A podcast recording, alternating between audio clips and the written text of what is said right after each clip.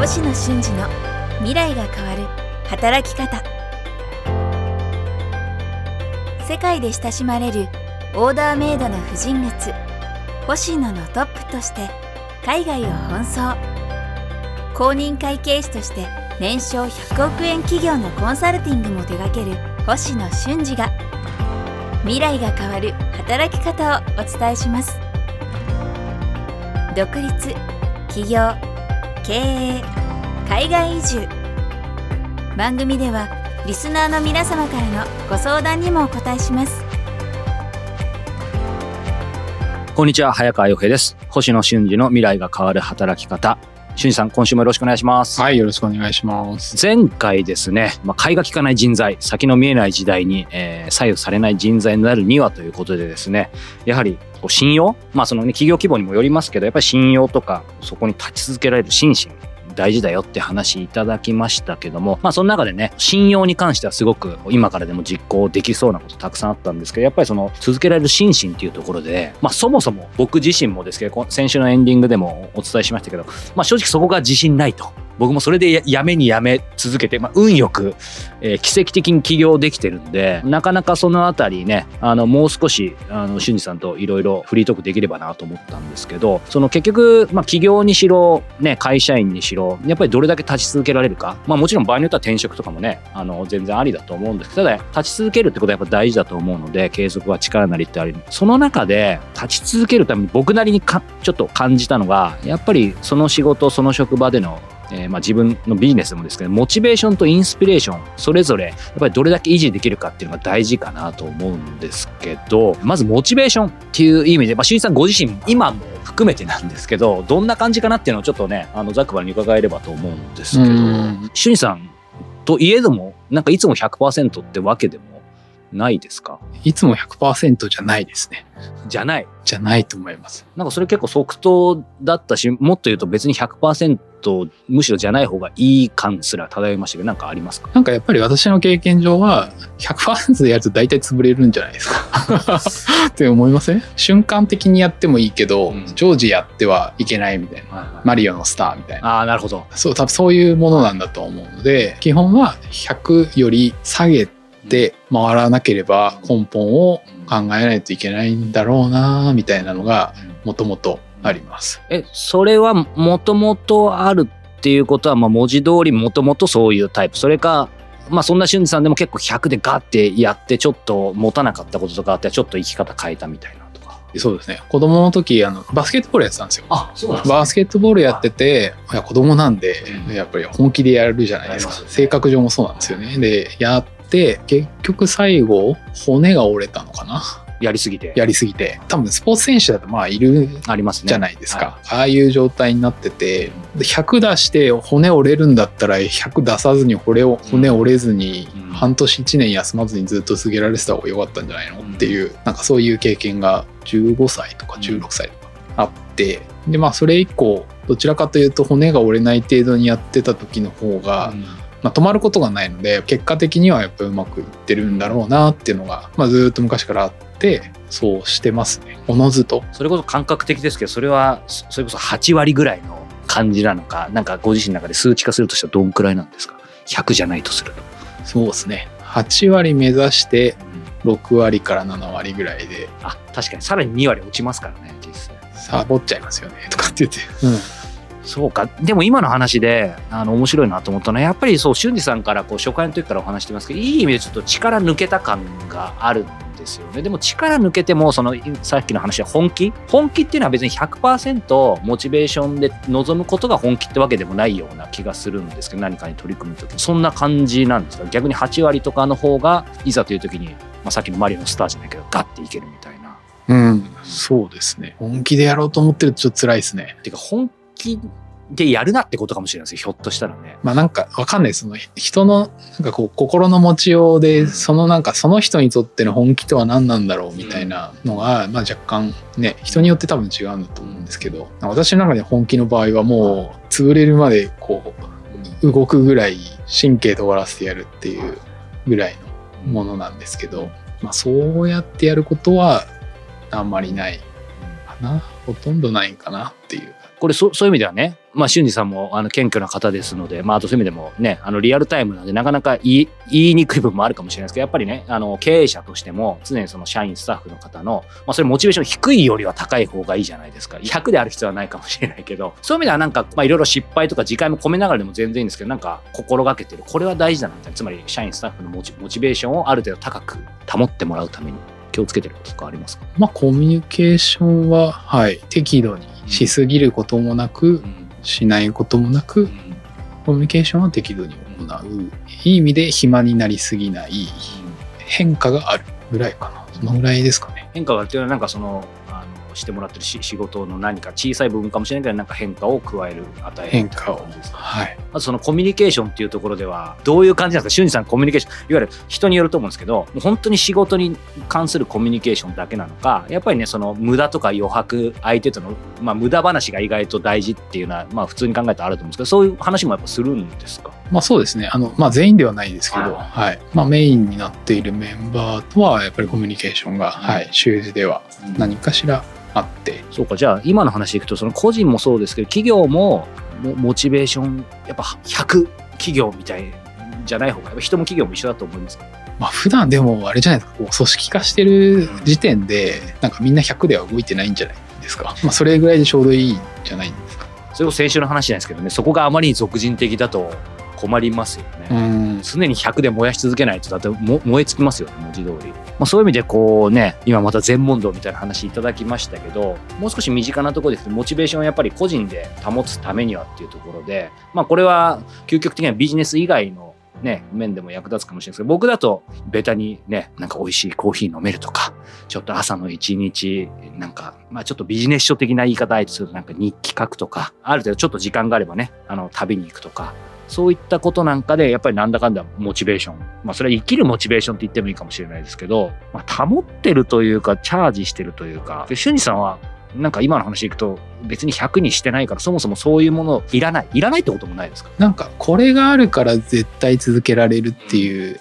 よりは、私の中だと、これをやり続けてたら止まってしまうをとにかくなくすというかもう避けてるのかなっていうなんか自分のペースで物事が進められないと一番私の場合は続けづらくなってしまうのでそこだけ避けるとあとは比較的無頓着なんですよねなので別にいいことがなくても嫌なことがなければとりあえず続いてるよぐらいの心持ちがまずベースにあってなんかあればもちろんいいんですけどまあなくても嫌なことなければどうせ続いてる実はそれがすごくいいことなんですよね、逆に言うとね。そういう意味では、特にこれっていうふうになくても、逆に嫌なことがなければ続くってあり、続けというかありましたけど、だからなんだろう、意識してないかもしれないですけど、今意識してみると、これ自分の働き方とか、こう生き方、会社の経営の仕方で、これはまあ排除してるなというか、意図、意意図してちゃんとなくしてるなみたいなのってな何があります？どんなことでもいいんですけど。時間にシビアではないですねそういう意味だとその日のその時間に必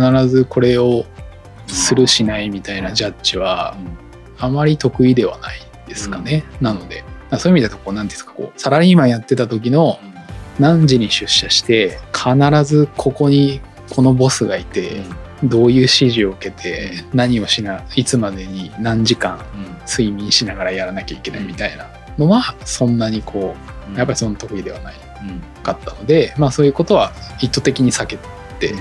いて今にもうすでに至ってるっていう。えそれってい、まあ、意図的にっていうのはあの頭では理解したんですけどじ実際的には、まあ、まあ当然ですけどそのね海外でのこうホテルでのそのは販売とかあと人とのこう本当に大事なこう何か打ち合わせとかそういうところはもちろんあの外してないと思うんです。けど逆にもうちょいファジーにしていいところっていうのはどどういうことなのなんかもうちょい緩い打ち合わせとか何か約束とかは少しフレキシビリティに変えることがあるとかそうそういう感じですか？どういう感じなんだろう？例えばなんかミーティングの話で言うと例えばサラリーマンの時は4つぐらいのチームに所属してて必ず週次で何曜日と何曜日の何時からミーティングが組まれてる状態がもう常時ずっと続くんですけど自分でやり始めてからはそれって自分の裁量じゃないですか。自分の裁量でやれるかどうかはやっぱり変わって減らしたい時期があれば減らすし増やしたい時期があれば増やすしっていう裁量は自分の中でできる前提で動いてるので、あとはやっぱりね先週の続きですけど僕はやっぱりそのモチベーションを保ち続けるためにはこれちょっと裏腹なんですけど体力がないとモチベーション続かない。なって話先週の話にまたちょっとなっちゃうんですけどなんかやっぱり気持ちと心ってつながってるからなんか体力でもありますよね先週の話でいくとね。体力はでもあれじゃないですか。こうやっぱり人間なんでねうん。年減るとうん。落ちていく、落ちてますまだですよね。いや落ちてますよ。いやそんなこと僕どうもうおじいさんじゃないですかそんなこと言ったら。落ちるのでやっぱりそうですね。何かしら維持することは続けても徐々に落ちていくじゃないですか、うん。人間ってやっぱりどうしても。これねせ先週はやっぱりその立ち続けるは心身って言いましたけど、まあ、このテーマ本当に深いんでいくらでもあの話しちゃいますけどでも逆に言うとそのこのモチベーション100%じゃなきゃいけない状況は作らないってことではいくとその要は体力がなくても続けられる働き方とかやっぱりそういうシステムを作るっていうこともやっぱり大事かなと思うんですけどその辺は俊二さんどう思います？そして俊二さん自身もね当然年今の話で重ねていくわけでなんか今まだ若いですけど40代50代60代70代とかっていうのはなんか想像するとどどんな働き方していこうと思ってますか、なんかやり方とかねあの時間は変わってくんだと思うんですけど、まあでもなんだろうそれこれはなんか働くっていうことだけじゃなくてなんかそもそも生きていく上でそもそもの話だと思うんで別になんか働くためになんか人より優れた体力を持ってなさいっていう話ではなくてすね。60歳とか80歳でも元気な状態っていうのはなんか朝早く起きても頭痛くないし目開いたらなんか前何か見えてるし 両足で歩いてなんか腰とか足とか痛くない状態みたいなそのぐらいなんだと思うんですけどまあそれを長生きみんなするので人間って今は。それをなんか維持するって簡単なことではないかもしれないよっていう前提でそこに向かってやってたら自然とその間に仕事するっていう機会が若い時から今や将来にわたってはあるので、まあ、その程度ではあると思うんですけどそうですね。もう生きることを考えることまでいきますね。そっちの話になるとね。これ今モチベーションの話でいきましたけど、もう一つ個人的にやっぱり大事だと思うのは、そのね、いかにこれはインスピレーションを維持するかっていう、まあそれこそシュンさん、これも普段意識全くしてないかもしれないですけど、ややっぱりインスピレーションは大事だなと仕事をする上で、ね、大事かなと僕は特に起業家としてはやっぱり思うんですけど、このあたりは、こう、俊二さんどう思われますか？そして実際なんかインスピレーションを維持するためにとか沸かせるためにって意識全くしてないと思いますけど、こういう質問から考えると、こ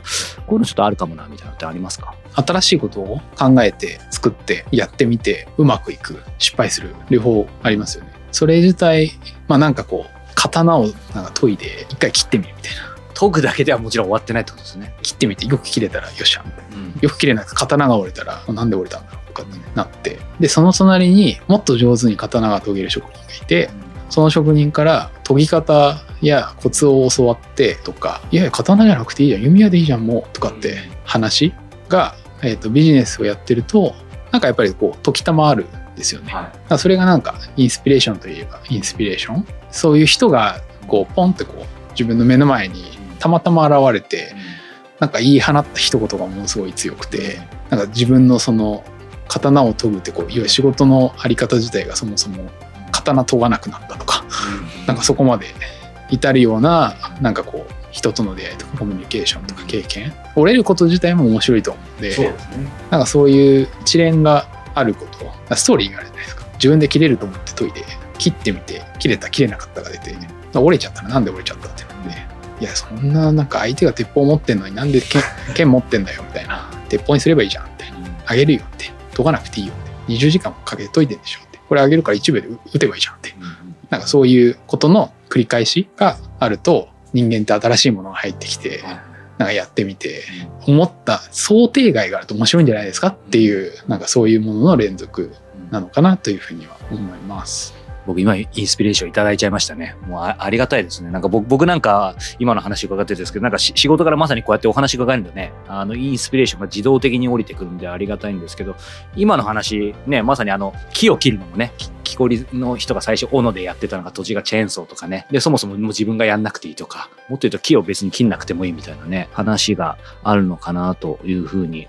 思うんですけど、なんか今の話でいくと、具体的に一つってなんか挙げられないかもしれないですけど、強いて言えるとしたらなんか今の刀研ぐの話でなんか具体例ってあります？僕もそうですし他の方もそうですし例えば個人事業主で一人で何かやってた時私の場合だと会計士であれば自分で数字見て自分で帳簿つけてでそれを出すっていうこと。靴で言うなら自分で作って自分で届けるっていうこと、でこれを今で言うと作ってるかっていうと作らなくても誰かが作ってくれる状態にはい。なっていたりとか、創業した時は東京に住んでいる女性を頭の中にぼんやりこう30代ではい。OL でみたいなのをイメージしてその人が履いてるイメージなんですけど今はなんかターバン巻いてるあのどこに住んでるかよくわかんない人がターゲットになってて自分が作ってなくて自分が売ってるかもちょっとわからないみたいななんかそういう状況にまでまあなっているっていうのはその当時の自分が想像してなかったことなんですよね。でもそれも私の場合だと8年ぐらいかな。8年ぐらい続けてるとそうなってるのででもそれは始めた頃は分かんない。全く分かんないですよねでそれをなんか1年だったら1年3年だったら3年で書き換えるんですよね。ちょっとずつこう先に進んでいてで行き着いているので当初からすると想定がいい。でも考え続けてると1年先とかぐらいは見えてるんですよね。1年とか23年ぐらいだったら。でも8年続けてるってことは1年目の時に8年目は見えてないですよね。それはなんか良し悪しも含めて。い。いことも悪いことも両方とも見えてないのでその繰り返しなので。いやこれ起業してる方は今の話も僕も含めてですけどもなんかすごい身に染みることがたくさんありますよね。今はそのね刀の話でありましたけどまあなんかまあとにかくそれう海とかに例えてもいいかもしれないしやっぱ海にまず出てみないと例えばどんな魚がいるのかもわかんないし自分が泳ぎが得意なのかもわかんないしとかね。出ること出続けることっていうのはなんかね今モチベーションインスピレーションの話だったんですけどなんか今日哲学みたいですねこれ。いやでもわかんないです。なんか皆さんどうしてるんですかね。なんか1年目は対岸に島があるって言って23年で渡れるだろうなとかと思って漕いでなんか1年目ぐらいになんかこう漕いでるオールが折れて2年目ぐらいになんか食料がつきそうだとかって言って3年目になんか徐々に沈み始めてなんかこうアップアップになってでそこからなんかこう天使みたいなのが降りてきてちょっとすくい上げられながら56年目でようやく到達したみたいななんかそういうストーリーってなんかあるんじゃないんですか？自分が日本に住んでてなんか隣の国に行きたいと思ってここは簡単に行けるだろうと思ってたら僕今15年経ってますけどいまだにそこはどう頑張っても行けない。でもなんか遠く離れたすごいあそれこそアイスランドみたいなところは絶対行けないだろうと思ったらあっさり行けたみたいな。まあそれがまたこのねあの生きることとか仕事することの面白さかなとは思うんですけど。いやいやいやもうなんかね哲学的な話になったのでまだまだお話を伺いたいんですがまたね、えー今後この辺の話も機会があれば伺いたいと思います。星野俊二の未来が変わる働き方。さあ、エンディングのお時間ですが、俊二さん、突然ですけど今日ね、哲学の話を、哲学の話というか、哲学っぽい話を聞いて、ちょっとね、すごい深いところまで入れたんですけど、大学時代、いきなり大学の話になりますけど、なんか、はい授業とか結構ちゃんと聞いてた人ですか？いやー全く。でもちゃんとはいやってはいましたよ。あの、授業を受けてたってみは、これは本当役立ったな、みたいな、なんかすごい普通の質問ですけど、でも、なんかあります？大学だと、まあ、一番は、えっと、大学の時にあの机の一番後ろとかに座って 会計士の勉強してたので一番のはそれです。でまあそれはなんかね2年ぐらいやってたんですけど、はい。2年ぐらいやったから、まあ、今があるといえばあるので、まあ、それはなんかでそれこそなんか今は想像はできるけど昔は想像してないですよね。とりあえずとこうぐらいだったので、まああとは普通。まあそんなになんかこの授業は役立ったとか、この教授との、みたいな、まあ、すみません、僕もないくせに聞くのもあれですけど、なんかもちろんそのゼミの先生に相談したりとか。ゼミ何やってたんですか？ゼゼミはえっと経営学ですね。あ。それってでも別に授業や分野でとはちょっと違う まあなんでしょうね。じゃあもう、なんかいい意味で、なんか今の俊二さんっぽい感じだったんですね。やっぱ大学生の時から。一番前でなんかもうガリガリやってた感じとも違うってことですね。授業というよりはなんか大学ってみんなフリーじゃないですか初めてフリーになって、うんいろんな都道府県から人が集まって一緒に学ぶので、なんか大学で初めて私も千葉県出身なんですけど千葉出て例えば沖縄から来てる。人とか海外はね私の大学あんまりいなかったのであれなんですけど全国でいろんな人が集まって一緒にチーム組んで学んだり部活とかやってたのでなんかその辺は少しこう広がったなっていうお酒の飲み方とかいいですね。沖縄流お酒の飲み方はこうだとかっつって。いあ、それはどんな飲み方なんですか？や、なんか、ああ、もう忘れちゃいましたね。じゃあ、しんさんの大学生時代がね、ちょっと垣間見られましたが、えー、ね、またちょっとそんな話もね、たまに伺えると楽しいので、伺ってみたいと思います。さあ、えーこの番組では引き続き皆様からしゅんじさんへの、えーご質問をどしどし、えー募集しております、えー詳しくは概要欄からお寄せいただけたらと思います。ということで、しんじさん、ありがとうございました。はい、ありがとうございました。